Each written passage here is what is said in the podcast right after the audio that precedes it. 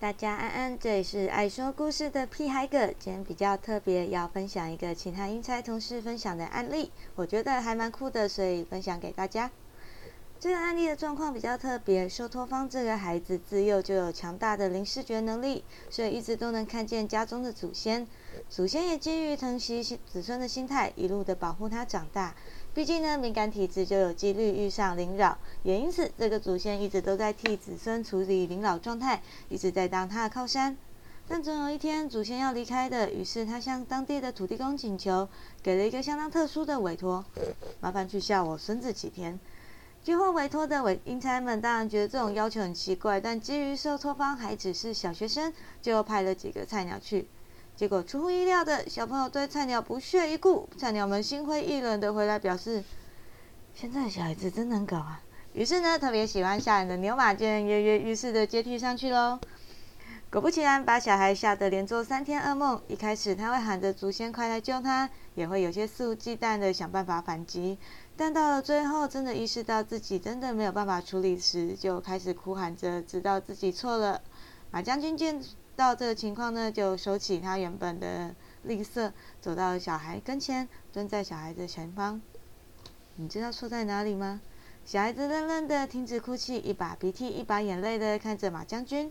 马将军拿出手帕为他擦去眼泪鼻涕，用平静的语气说道：“你是不是一直觉得为什么你阿仲没有来救你？”小孩露出无辜的表情，点了点头。而这时，也收起绿色的牛将军便拍了拍他的头，说：“对，所以要反省。”马将军将手帕反折，走进口袋，看着小孩说：“不管是谁，都不可能永远保护别人的。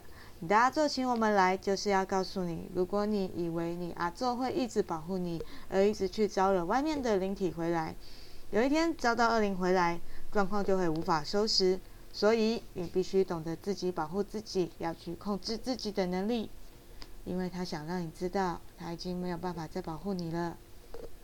这个时候，安主也面带愧色的出现在马将军身后。小孩子看见案主，立刻嚎啕大哭的冲向前，紧紧的抱住案主。案主也开始泪流满面的摸着小孩的头。这场面很温馨，但也显得有些伤感。随后，案主在孩子面前。逐渐化作青烟，消失了。马将军也走到小孩身后，摸了摸小孩的头，以示慰问。小孩擦了擦眼泪，向着牛马鞠躬道谢后，牛马也离开了。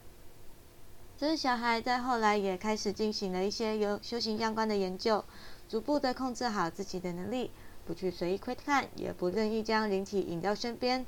虽然这个过程很艰辛。后续也走了一段辛苦的修行路，最后也成了有一定能力的修行者，值得嘉许哟。有能力是不是一件幸运的事，取决于我们如何控制。任何东西在不同的人手上或存有不同的心态，那就会产生好与坏的结果。而当我们愿意对世间万物存有尊重、与慎重的心，那就能招来更多的善果。愿你我都温柔。对万事万物都保持平等尊重的心，日日强大。